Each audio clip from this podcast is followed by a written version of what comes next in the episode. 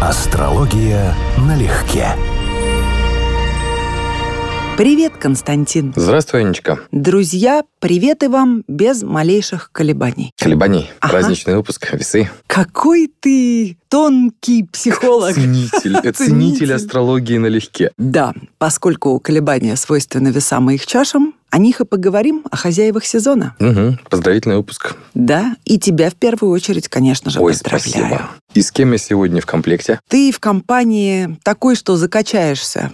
Имя первого нашего героя, итальянского кинорежиссера, стало синонимом сложного, высокоинтеллектуального кино. Классик кинематографа Микеланджело Антониони. Говорят, что одолеть его ленты означает примерно то же, что Джеймса Джойса или Марселя Пруста в литературе одолеть. Не знаю, насколько это так, но это столб кинематографический не только итальянского кино, но и мирового. Ну, если я слышал фамилию, хотя она мне не вызывает никаких ассоциаций, значит, ну да, это прижизненный классик. Ну, раз ты слышал, значит, точно утвердили. Потому что это лег от темы все-таки, поэтому если даже до меня долетели отзвуки, значит, таки да. Он собрал высшие награды всех трех наиболее престижных кинофестивалей мира, Канского, Венецианского, Берлинского, а также получил Оскар за выдающиеся заслуги в кинематографе. Знаешь, в историю Оскара Антониони вошел как самый лаконичный лауреат. Получая свою награду, Мэтр мало того, что сказал одно слово «спасибо», и то по-итальянски. И никаких пафосных речей, сыгранных слез, благодарности, там, не знаю, призывов к борьбе за экологию. Ну, старая гвардия такой Вообще, не занимается спасибо, ерундой. Спасибо, да. Ну, просто одно спасибо. Да, и по-хорошему это вам было нужнее, чем мне. Видимо, так. Да.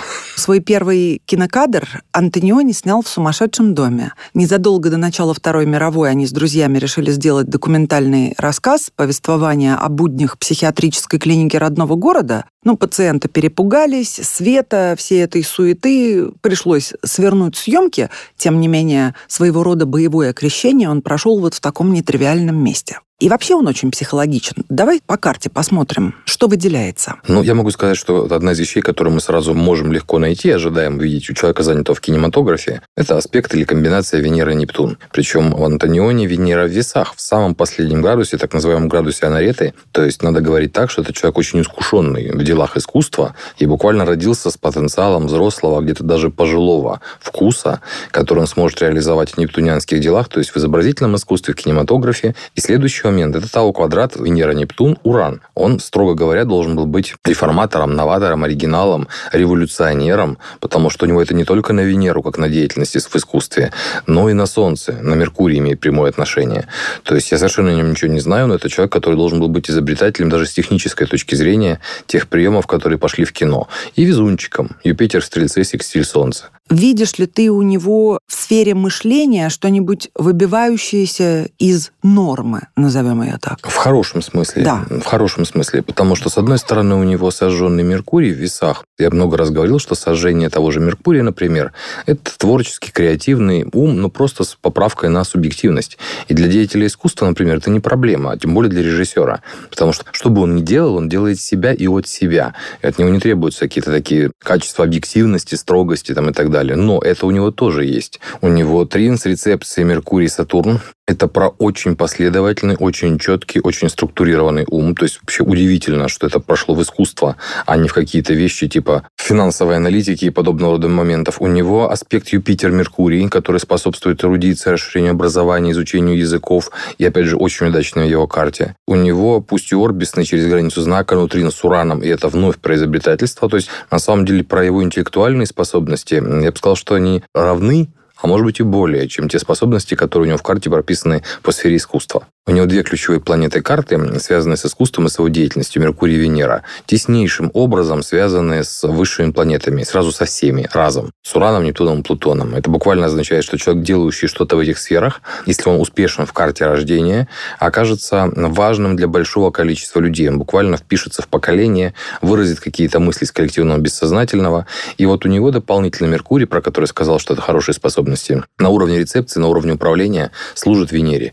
То есть можно говорить говорить так, что изначально его фильмы продуманные, продуманные как произведение в прозе, которое он потом превращает в венерианскую форму. То есть они действительно загружены смыслом. Это не случайная тема. Его кино — это и анализ, и исследование, и поиск различных гипотез. Если наша аудитория не очень хорошо знает его работы, то начать ознакомление советуют знатоки с фильма «Фотоувеличение». Это действительно одна из его знаменитейших картин. Снята она по мотивам рассказа Хулио Картасара «Слюни дьявола». Очень интересная работа, получившая пальмовую ветвь Канского кинофестиваля. Для Антониони на самом деле важен не сюжет, как ни странно. Его интересует даже не события, а промежуток между событиями. Это надо смотреть очень внимательно. Например, камера отворачивается от героя, фиксирует пыльную площадь за окном, потом через прутья решетки проезжает, взмывает вверх, медленно разворачивается на 180 градусов, и то, что происходило все это время в комнате, зрителю придется домыслить самому. Ему никто ответов и подсказок не даст. То есть таким образом зритель превращается в соавтора. Пространство для додумывания он оставляет колоссальное. Судя по всему, с этим связан Нептун, имеющий отношение к его главному сигнификатору в искусстве, Венеру. Ну, будем говорить так, что ну, всех сигнификаторы искусств. И, видимо, нептунианский момент связанный с глубиной, которую надо передать так, чтобы не опошлить смысл.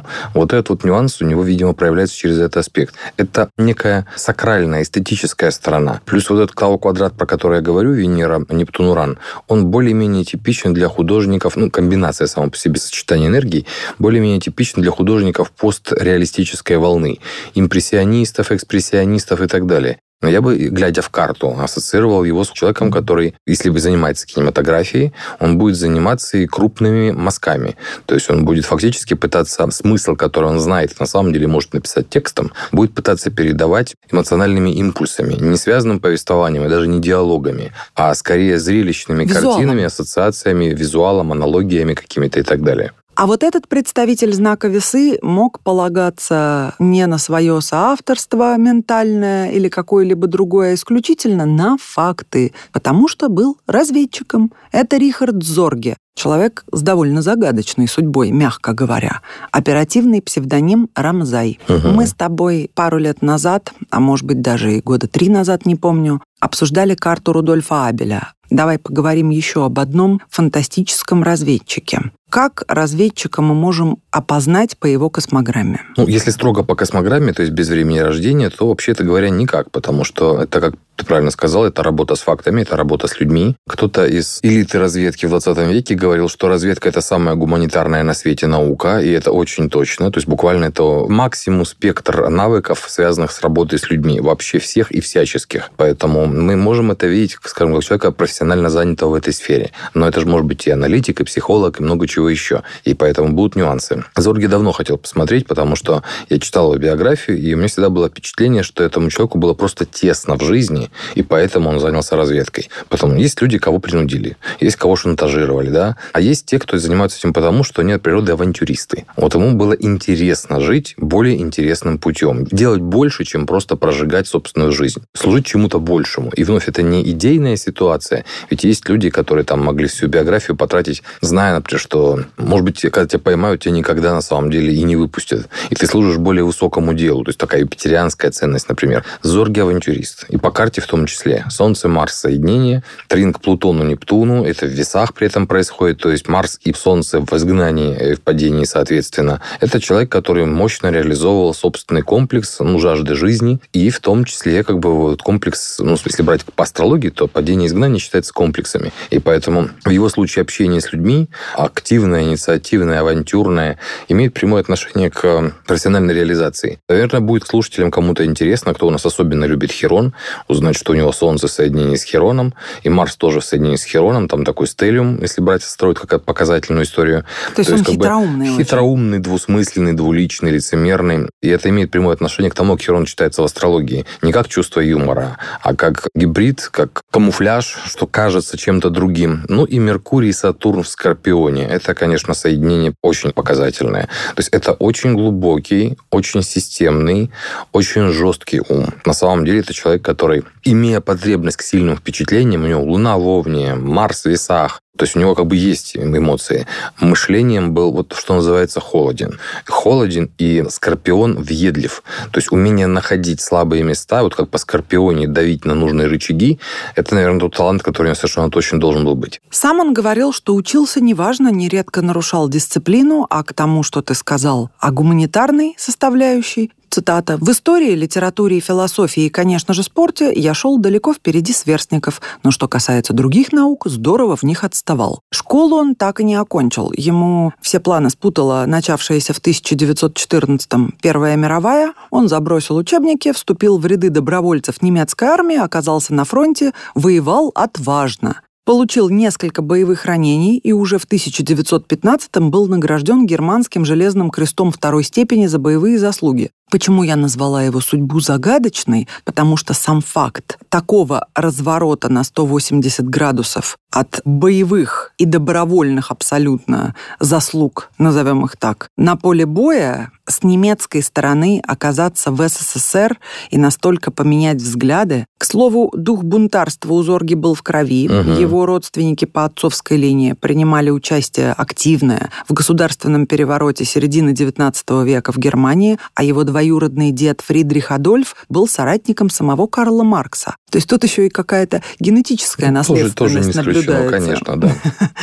А потом боец в ранге унтер-офицера полевой артиллерии принял участие в бою, известном как Верденская мясорубка, серьезно пострадал во время боя от взорвавшегося снаряда и в ожидании помощи трое суток провисел на колючей проволоке. Вот так гласит история. Как на мой взгляд, более чем достаточно, чтобы пересмотреть всю свою жизнь, все свои убеждения, всю систему ценностей. В шаге от гибели он попал в руки хирурга в Кёнигсберге. Жизнь Рихарду врач спас, но воевать тот уже не мог. Из-за ранения одна нога стала короче другой. И в госпитале Зорге подружился с врачом и его дочерью, работавшей медсестрой. От них и узнал о революционном движении и деятельности Ленина. Изучив все, он стал убежденным противником империализма. Как сказали бы сегодня, переобулся на лету, потому что примерно так это и выглядит. Ты еще вчера воевал и верил в идеалы того, за что воюешь, получил железный крест, а потом тебе рассказали, ты вник, и вдруг тебя просветлило. Бывает так? Или вот тут весы и проявляются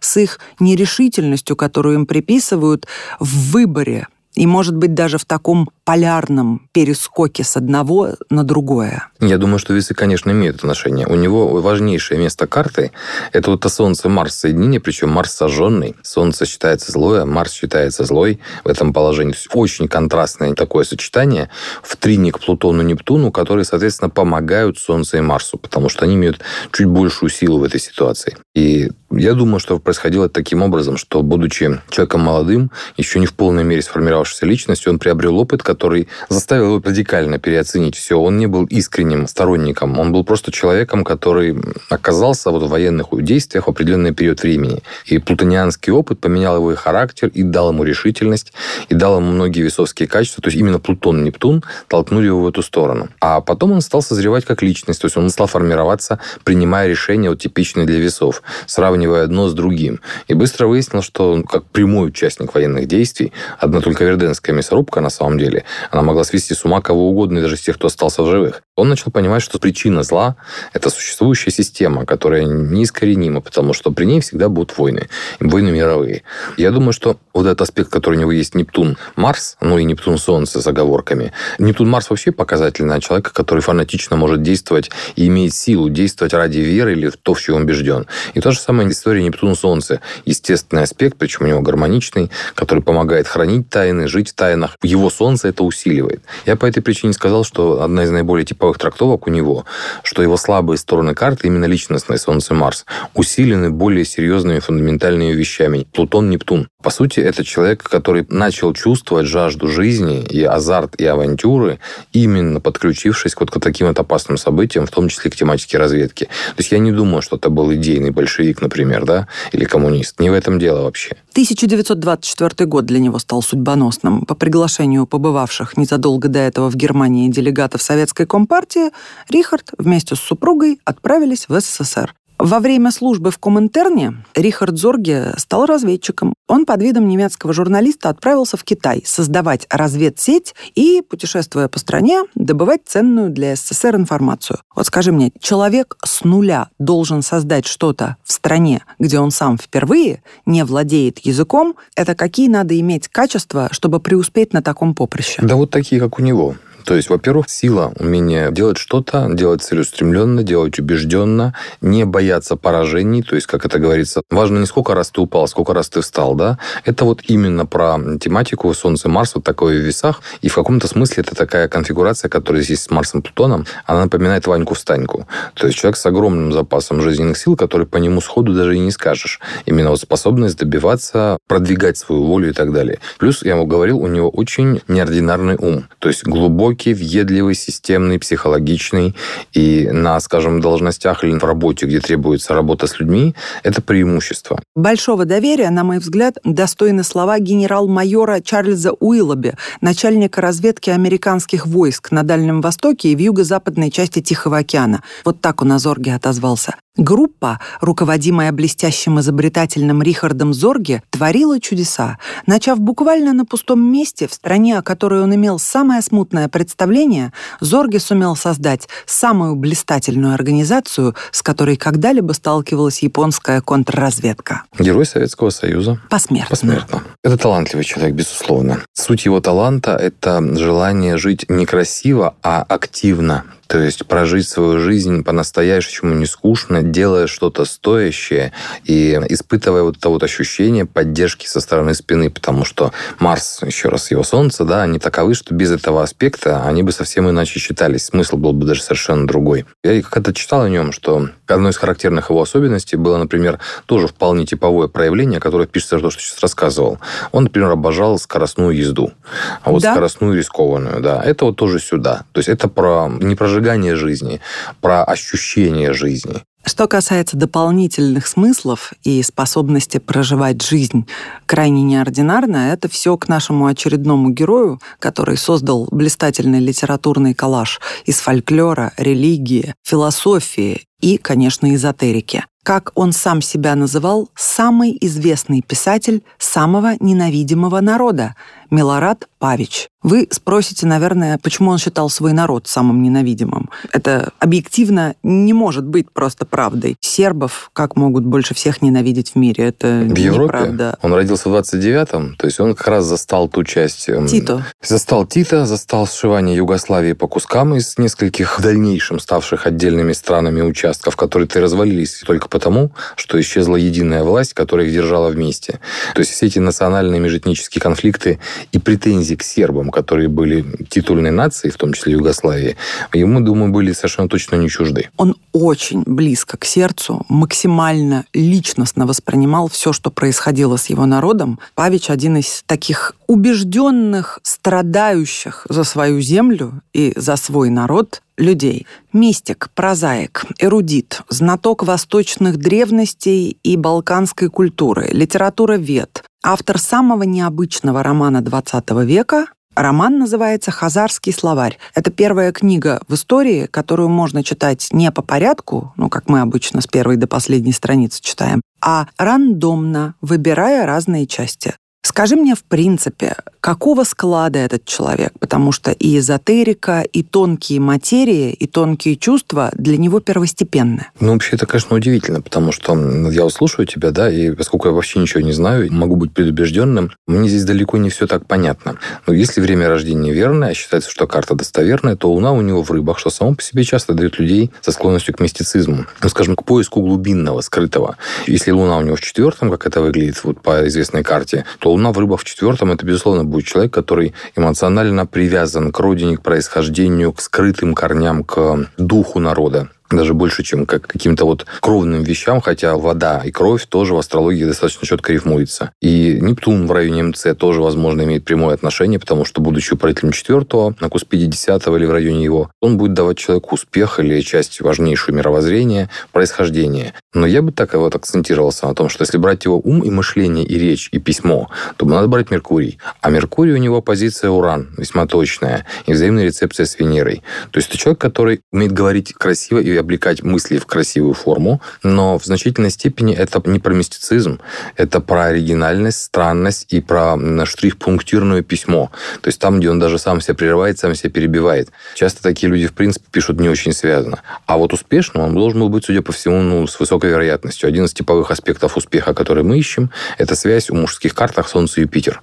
Вот у него Солнце, Юпитер, Трин, при том, что Юпитер очень слабый, но все равно это есть. И Солнце у него на звезде Спика, которая имеет прямое отношение к длительным тенденциям успеха. Солнце у него в весах в квадрате с Плутоном. И это всегда то, что на личность человека, на его характер оказывают влияние драматические события. То есть они буквально очень жестко человека шлифуют. Это в мужской карте прям будет очень сильный интенсивный процесс, тем более, что Солнце в падении в весах, и оно как бы мало может сопротивляться. Дополнительно Плутон стоит в восьмом, то есть прямые указания, что коллективные групповые вещи, типа аварии, катастрофы, войны, это то, что ему суждено и окажет на него сильнейшее влияние. А Солнце соуправитель девятого дома мировоззрения. И, в принципе, фраза, которую ты сказала, что он самый ненавидимый народ, это не на пустом месте, в том смысле, что квадратура весы рак, независимо от характера планет, это всегда про что-то очень личное, что человек воспринимает как какую-то вопиющую несправедливость.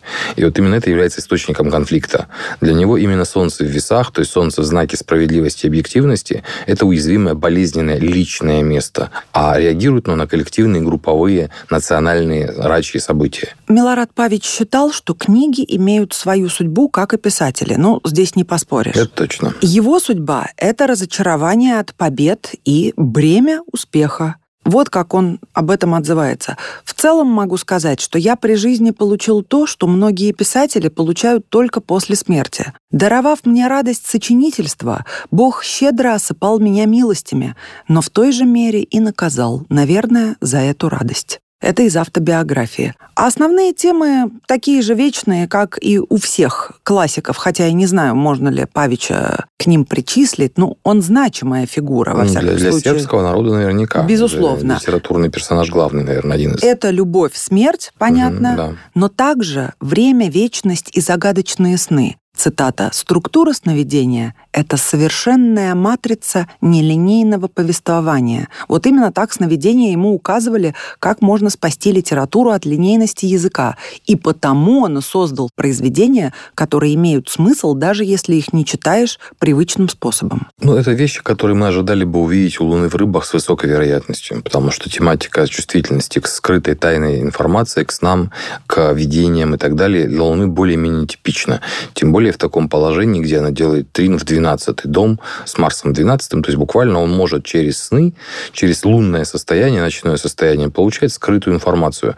Для него это, ну, не скажу экстрасенсорная способность, но, скажем, способность не рядовая. И теоретически он мог бы этим прославиться, если, конечно, мы знали бы точно время, то есть Нептун все-таки в девятом или в десятом на МЦ. Ибо если Нептун на МЦ... Но он пишет, что в 8.30 утра. Да, что если еще раз, ну, есть вопрос ректификации гороскопа, может быть, это сколько времени записали, сколько он родился, всегда есть минут на 10 поправка, то есть здесь всегда есть плавающее место, а там вот такая граница, которая прям принципиальная. Если Нептун у него на МЦ, то буквально он мог быть прославлен своими фантазиями, мечтами или снами, ну или вариант фантазийным литературным творчеством, потому что он из поколения Нептуна в Деве, а значит, адаптировать свои фантазии он будет через Меркурий. Есть у него книга «Звездная мантия». Астрологический справочник для непосвященных. Ух ты. Я отрывки читала. Мгм. Есть у него, например, такой роман 1991 «Внутренняя сторона ветра». Даже по названиям можно да, Мгм, судить мгм, в его случае, насколько воздушный, эфемерный, Насколько аналоговое Стиль. мышление, да, насколько это оно мистично. метафоричен, Метафорично. мистичен, Мгм. да, да.